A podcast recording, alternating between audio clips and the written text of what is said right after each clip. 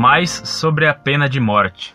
Londrina, Paraná, novembro de 2004. Caro irmão, se a declaração do Papa na abertura do Congresso Internacional da RCC não possui peso dogmático, e isso eu concordo, quanto mais a sua, que infelizmente não conseguiu até agora assumir uma postura equilibrada dentro da doutrina católica e da palavra de Deus. Fiquei estarrecido com as suas declarações quanto à pena de morte. Acredito então que meu irmão seja a favor da fecundação in vitro, clonagem, etc. Se o homem pode matar, pode também criar. Será que Jesus cometeu contradição? Ou os evangelistas escreveram errado? Ou o senhor está assumindo uma postura diferente da palavra de Deus, como tantas autoridades da igreja que o senhor citou em outra resposta?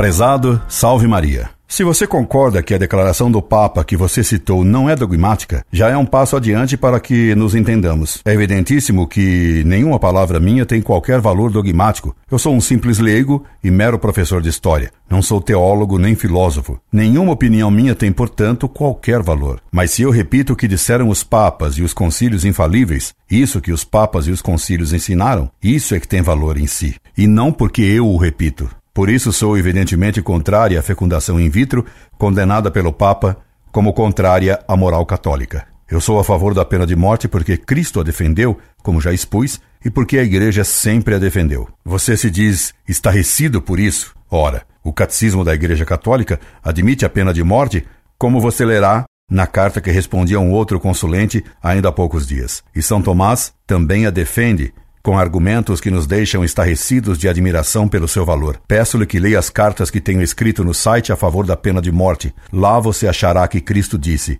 Quem matar a espada, importa que seja morto a espada. Não sou eu que tomo a posição contrária ao que diz o Evangelho, mas você, você cita contra mim o que disse Cristo no Sermão da Montanha: Não matarás. Pois você devia ter citado todo o texto. No Sermão da Montanha, Nosso Senhor nos disse, pouco antes da frase que você cita: Não julgueis que vim destruir a lei e os profetas, mas sim para os cumprir. Ora, a lei mandava punir com a morte. Por isso, Cristo, ao ser preso no horto, quando Pedro cortou a espada, a orelha do servo do templo, citou a lei antiga dizendo: Quem com ferro fere, com o ferro será ferido, citando o livro dos números. Então, sou eu que fico estarrecido vendo como você pretende impor sua opinião acima do que disse Cristo nos evangelhos. Será logo mais publicada no site uma carta que escrevi ao meu primo Maximiliano Aurélio, tratando sobre a pena de morte. Ela não é nem dogmática, nem infalível, é claro, mas tem bons argumentos e é alegre. Espero que você se divirta lendo-a